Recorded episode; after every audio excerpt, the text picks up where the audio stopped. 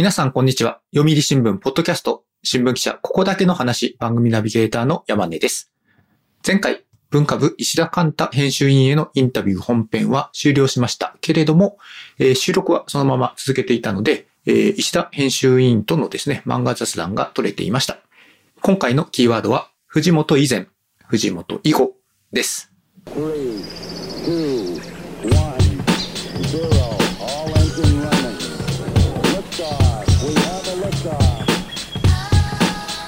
読売新聞ポッドキャスト。新聞記者ここだけの話。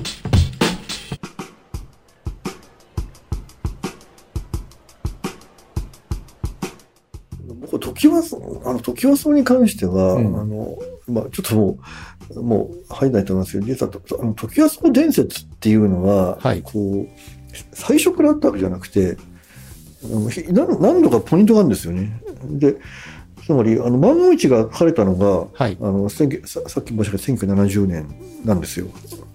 なんだけど、でも、そえーでもね、み、皆さんが時安を知るようになったってのは多分、としたら、まあ、一つで86年に NHK ドラマ化されてますね。はい。有名なやつですよね。い今はい再放送されてるんですかね。あの、え銀河テレビドラマになって、それが86年。はい。で、そこでおそらく、なんとなく時安のことが知られるようになってきて、えーで、96年に一回映画になってるんですね。はい。映画にもなったんです、ね。市川淳監督が時安の青春の映画になってるんです。はい。あの、元木さんが、元木正宏が主演して。うん。でもね、あの、その後、あまりも盛り上がるわけでもなく、うん。で、えー例えば今、あの、時はそ漫画ミュージアムっていうのが建設されましたけど、ありますよね。はい。えーあの機運が盛り上がってきたっていうのは、あの、2010年前後なんですよ。まあ、そうですね。なんか最近ですよね。なんか時はそう、時はそうって言い出したあのは。のそれもね、やはり、えーと2012年に、あの2012年にようやく本来の時はその跡地に記念碑ができたのが2012年。はい。で、あちょっと遡る2009年に今ミュージアムがあるところに、あの時はそうについての記念碑が建ったのは2009年。はい。で、12年に、あの、本物の跡地に、あの、何か今あります傷がができた。うん。で、えーと、ミュージアムの建設構想が始まった2015年ぐらい。はい。だから多分ね、これ、あの東京五輪の話と連動ししたんじゃないかなあと。あ、なるほど。で、2000あの2020年に開館してますんで、ああ、タイミング的には。そうあのタイミング的にやっぱり東京五輪のあのインバウンドも含めて、あの地元で盛り上げようっていう機運がその時に盛り上がったんじゃないかと思います。うんちなみに、その時はそうっていつまであったんですか？はい。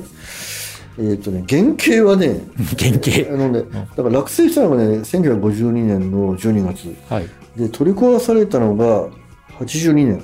あ、意外に昔ですね。で、実は新築されてます。あ、壊してまた作ってる。誰も知らないけど新築されてます。じゃあ、時はそう2みたいな。ところがそれは全く話題にならず、はい。しかもその、あの、新築された時はそうも、いつか不明ですが、地上げで解体されまああ、バブルの頃でしした。たね。バブルの頃。はい。で、今は、あの、日本過剰出版という、あの、出版社でっかいビルがそこに建ってまして、その入り口のとこに、時はそうがありますと記念碑があります。その第二の時はそうも、なんか漫画家さんがいっぱいみたいないや。、もう関係ないと思いますね。ただのアパート。ただのアパート。へえ。もともとただのアパートなんですよ。まあまあそうですね。はい。だからね、あの、最後まで時はそうに、でも、まあ、きまあ、えーそうですね。とにかく取り壊された後の時はそうはただの、ただのアパートだったと思います。その1982年に取り壊された、そのいわゆる時はそうっていうのは、はいその取り壊されるまで、やっぱずっと漫画家さん住んでたんですか？いろんな漫画家さんが。それとも本当に普通のアパートとして普通の人が住んであたのか？の、住んでた人はいます。あの、山内ジョージさんとか、はいあの、ちょっと、な、何年かってはっきり言いませんけど、ただ、いわゆる、あの、皆さんが時はそのグループとしてイメージする人たちが出たのはもう61年にもう全員出てます。ああの、ふ藤子 A 先生が時計されたのは61年ーうん。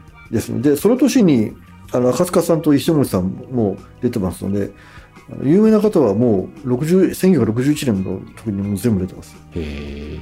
なんとなくやっぱりその時はそうで、まあパリのね、その、モンマルトルですか？モンマルトルの洗濯船うんですっけ、ええええーなんかあんなイメージ浮かんじゃいますけどね。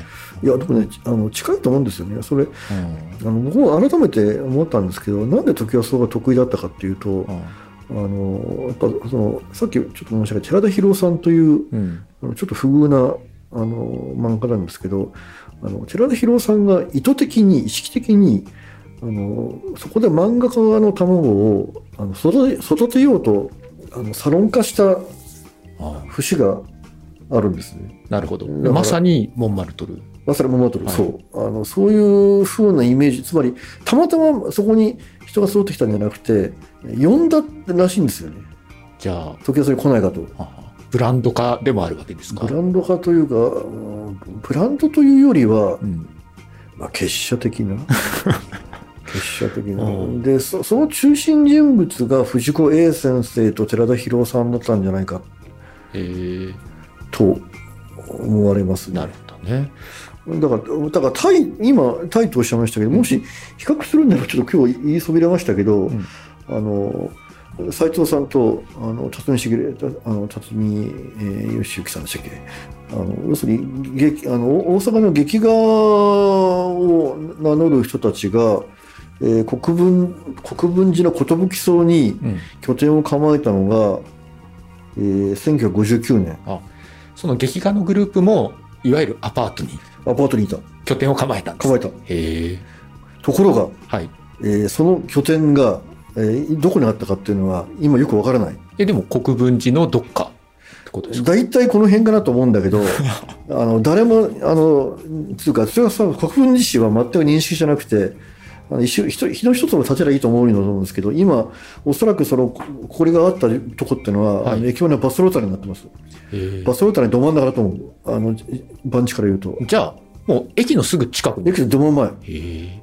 あの、国あの国分寺劇画村と言われたっていうのは有名な話なんですけど、あ、そう。でも、時はそれに比べて、そういうことは全く研究されてない。全くとは言わんけど、あの、ほとんど知られてないでしょ。いや知らないや、僕も最近は知らなかった。はいで、あの、どどうやらここらしいという話を聞いて、うん。昔の地図を持って国分寺駅に行ったんですよ。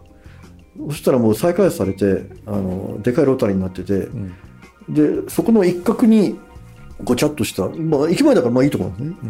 あの、国分百貨店っていう、あの、まあ、スーパーというかアパートみデああのデパートみたいなところがあって、その裏手にはい。寿荘というあのアパートがあったらしいんだけど、そこに、あの、そこが拠点だったらしいんですよね。へだからまさに、あの、VS という意味ではそこですよ。え。へえ。だから、時はそうグループに遅れること、えーまあ、5年、4、5年ですね。うん。まあ確かに、その後ね、まあ、いわゆる手塚風の漫画ええ対え劇画漫画っていう構図になっていくわけですからね。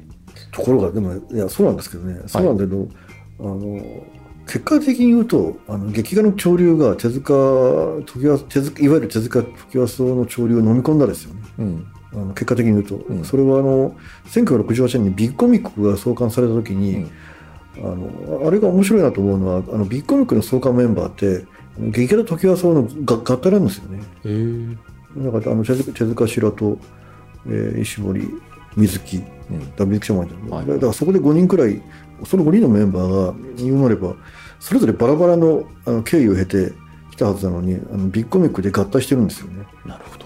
でで要するに大人漫画の歴史、まあ、もちろん青年誌はその前がちょっと前からあるんですけど、うん大人漫画の歴史はそこから始まったと考えると、まあ、そこからの流れを考えればむしろあの劇画的なものの方が主流になっていったと言うべきだと思うんですよね。うん。うん。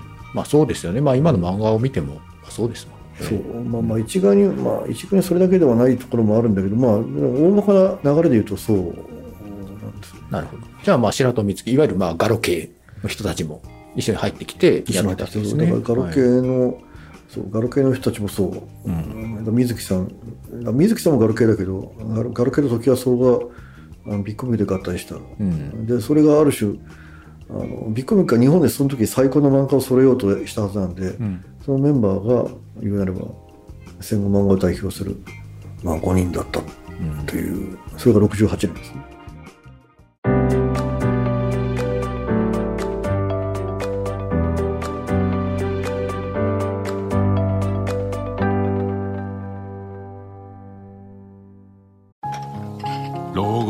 後は火星かな？どうしたのお父さん？いや今日の新聞。人口爆発広がる移住先。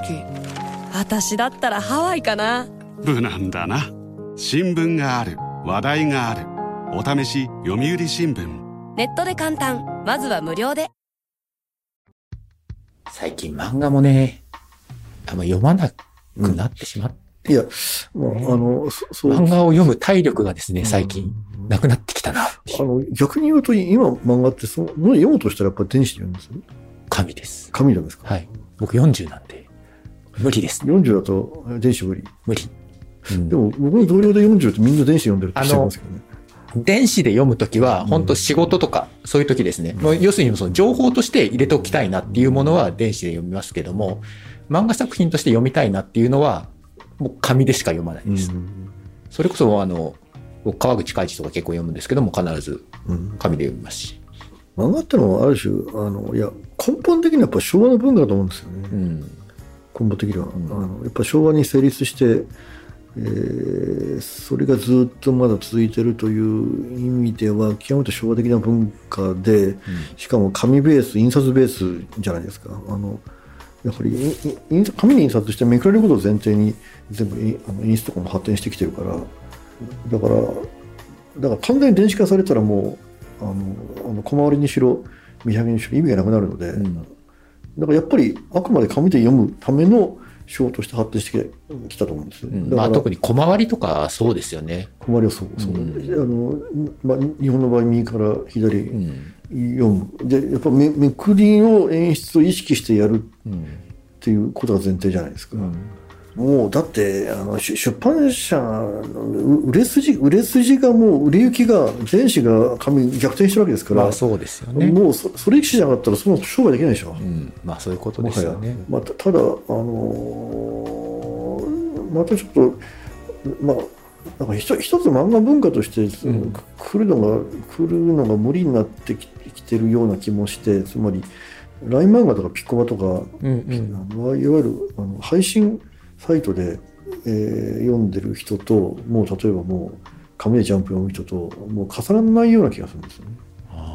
だから電子だから電子漫画っていうともう一括りにされてこのこのままで考えると実は細分化するともう読者層がかなり分かれてきてるんじゃないかなとえー思っててだからそれはどんどんライトの方ライトの方に行くもうもうスマホでしか読まない。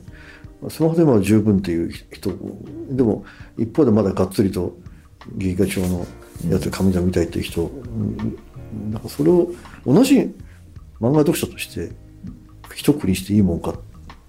ちなみに石田さんって最近なんかどういった漫画読んでたり、どういった漫画がおすすめとかってあるんですか？実際漫画読むんですか？言います。読みますか、いやいいろんな人に聞かれるんだけど、はい。いや逆にどういう漫画読みたいですかってこっちから聞いてくれ いやだから今はそういう漫画になるやつって聞かれるのが一番困る。そうね。確かに、まあ最いやでもね今例えばじゃあ才能のレベルで言うと才能レベルと今すごい才能だなあの漫画を変えるかもしれないと思うのは藤本達樹ですね。すいません。存じ上げないんですけど。存じ上げない。なんという漫画を？チェーンソーマン。チェンソーマン？あ知らない。あ、ジャンプ？まあ、今ジャンププラスそうジャンプ今度アニメになりますけどね。知らない。あ知らない。知らない。わかりました。ごめんなさい。えじゃあ、あわかりました。あのー、チェーンソーマンはちょっと厳しいので、はい。じゃあ、えっ、とね、ちょっと去年もだった。ら、ルックバック、一冊分で、ルックバックというのと、はい。あのさよならエリというのが、それこそ、それこそ一冊分、新書が出てるんですけど、はい。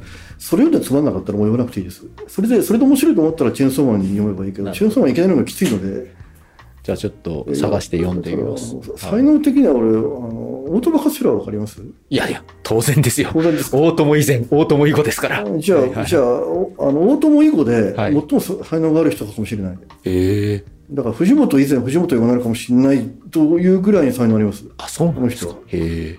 じゃあちょっと、うんそこまで、ちょちょっとそれはあの、それは、あの、漫画史的に、あの、いや死んだからそうなんだけど、はい。あの、漫画の、漫画の歴史ってやっぱり映像文化と密接に関係してるんで、はい。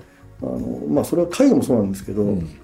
あの視覚って視覚文化ですね、だからあのし視覚文化で革命が起こると必ず漫画に波及するんですよ。へえ。だから逆に言うと今、視覚文化でなんか革命が起きてるってことなんですか？スマホ。ああ、はあはあはあなるそう。あのスマホで誰でも映像撮れるじゃないですか、ほど。はい。でその感覚を、えー藤本つ樹は漫画に取りもう持ち込んでいる。はい。だから例えばあの新宝島で手塚さんがよく映画映画的な表現をうんうん取り入れたってそうですね。まあ、一概に一概にうんうんでででもだからそういう評価ですよね。でオトモ・カステラがまたそれをさらに進めてさらにやっぱり当時の80年代のあの映像映像のは映像ではしか撮れないような、あのいわゆる、まあ、フランスバンドデシネンの流れをこう、持ってきたわけですよね。いやそそそれはちょっと違うと思うんです。よ違う。うん、そそれは一つあの一つではあるけれど、ん。あのオートバス革命っていうのは、えーレンズ。レンズ？